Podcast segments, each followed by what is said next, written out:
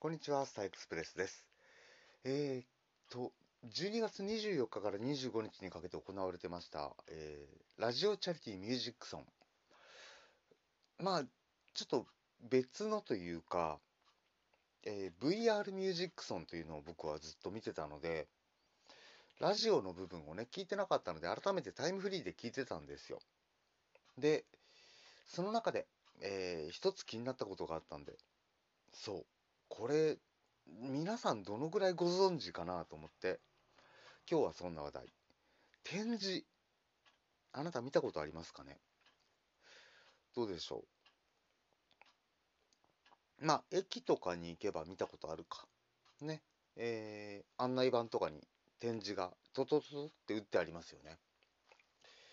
えー、っと、この展示、まあ、紙とかに記入すると言っていいんでしょうか。こともあるんですけども、その時に覚える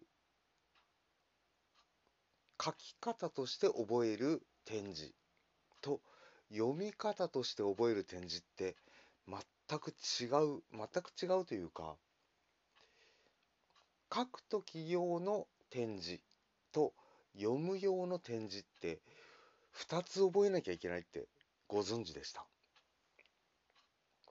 まあ2つというのがちょっと分かりにくいと思うので今日の、えー画像ね貼っつけましたけどあえて私ひらがなの「あ」を書いてそれを反転させてます。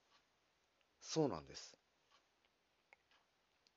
点字を書くときっていうのはあの穴が6つ縦に2つ2つ2つって、えー縦に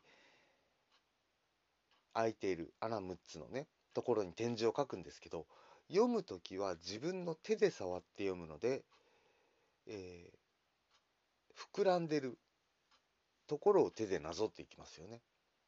逆に書くときは紙をこの針で押し込まなきゃいけないそうなんです。ということは何が起こるか。そう。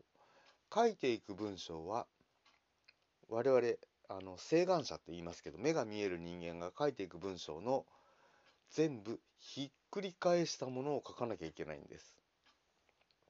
例えばトレーシングペーパーありますよね。トレーシングペーパーのとかに、まあ、仮に文字を書いたとしてそれを反転させたものを見ていただいてこれを一個一個覚えていくと思ってください。結構大変です。もうそれはそれは。え、こんな大変な文字を皆さんは覚えてらっしゃるのと思ってびっくりしたんでした。びっくりしたんですけども。なかなかね、いや、大変なことしてらっしゃるんだなと思って、えー話を聞いて、もうびっくりでしたね。で、結構慣れた方って、この打っていくスピードがまた速いんですよね。本当に。それはコツをつかめばなんてことをおっしゃってましたけども、えーと思って、ただただなんか、まあラジオでこの話を聞いたんですけども、別のね、ラジオ番組で、びっくりしたのはすごく記憶に残っています。ね。いや、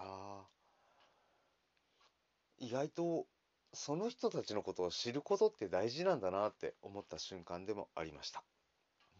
ということで今日はここまでお相手は私、スターエクスプレスでした。ではまた次回お耳にかかりましょう。それまでごきげんよう。